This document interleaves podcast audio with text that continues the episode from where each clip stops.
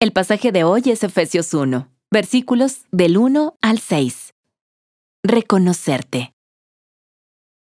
Pablo, apóstol de Cristo Jesús por la voluntad de Dios, a los santos y fieles en Cristo Jesús que están en Éfeso. Que Dios nuestro Padre y el Señor Jesucristo les concedan gracia y paz. Alabado sea Dios, Padre de nuestro Señor Jesucristo que nos ha bendecido en las regiones celestiales con toda bendición espiritual en Cristo. Dios nos escogió en Él antes de la creación del mundo, para que seamos santos y sin mancha delante de Él. En amor nos predestinó para ser adoptados como hijos suyos por medio de Jesucristo, según el buen propósito de su voluntad, para alabanza de su gloriosa gracia que nos concedió en su amado.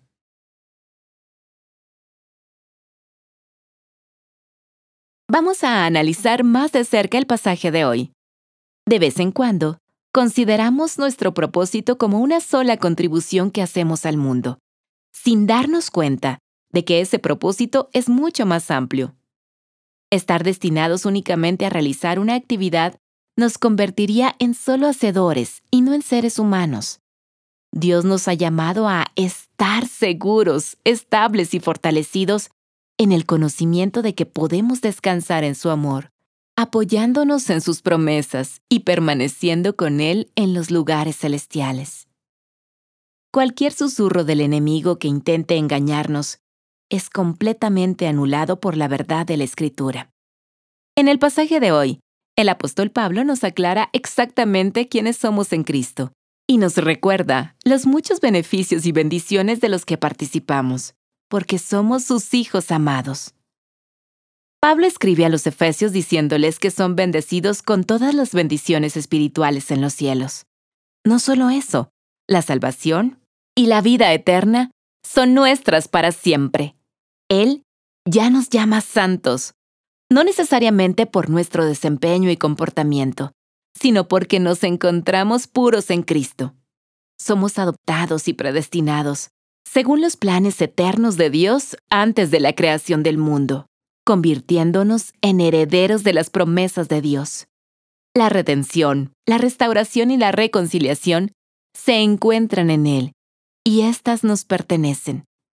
La próxima vez que el diablo intente susurrar mentiras y desacreditar quién eres, responde declarando la verdad de la Escritura, proclamando las promesas de Dios y anunciando que eres bendecido, investido de honor y justicia, porque tu Salvador, Jesús, derrotó a la muerte para siempre, y eso te ha reservado un lugar en la eternidad. El diablo no te creó, por lo tanto, no puede definirte. Tus circunstancias no te definen. El pacto de Jesús en la cruz es lo que te define. Tus fracasos no te definen te define el perdón de Dios. Los muchos likes no te definen, te define el amor de Jesús. No te define lo que has hecho por Dios, te define lo que Dios hizo por ti. Recordemos este día. Cuanto más intensamente reforcemos nuestra identidad en Cristo, más fortificados estaremos contra los ataques de las voces opuestas que compiten por la supremacía en nuestra vida. No te define lo que te rodea, te define el Espíritu de Dios dentro de ti. Bienvenido a nuestra reflexión. Al comienzo de este tiempo de quietud, reconoce que eres un hijo del Dios Altísimo. Agradecele a Dios por haber enviado a su Hijo y por haberte adoptado, haciéndote coheredero con Cristo.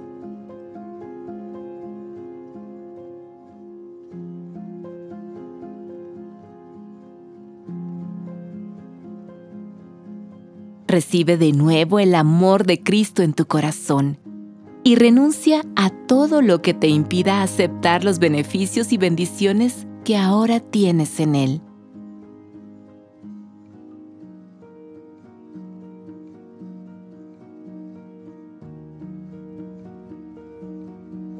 ¿Cómo animarás a otras personas a conocer a Jesús de una manera más profunda y consistente para que puedan escuchar cómo su voz los instruye?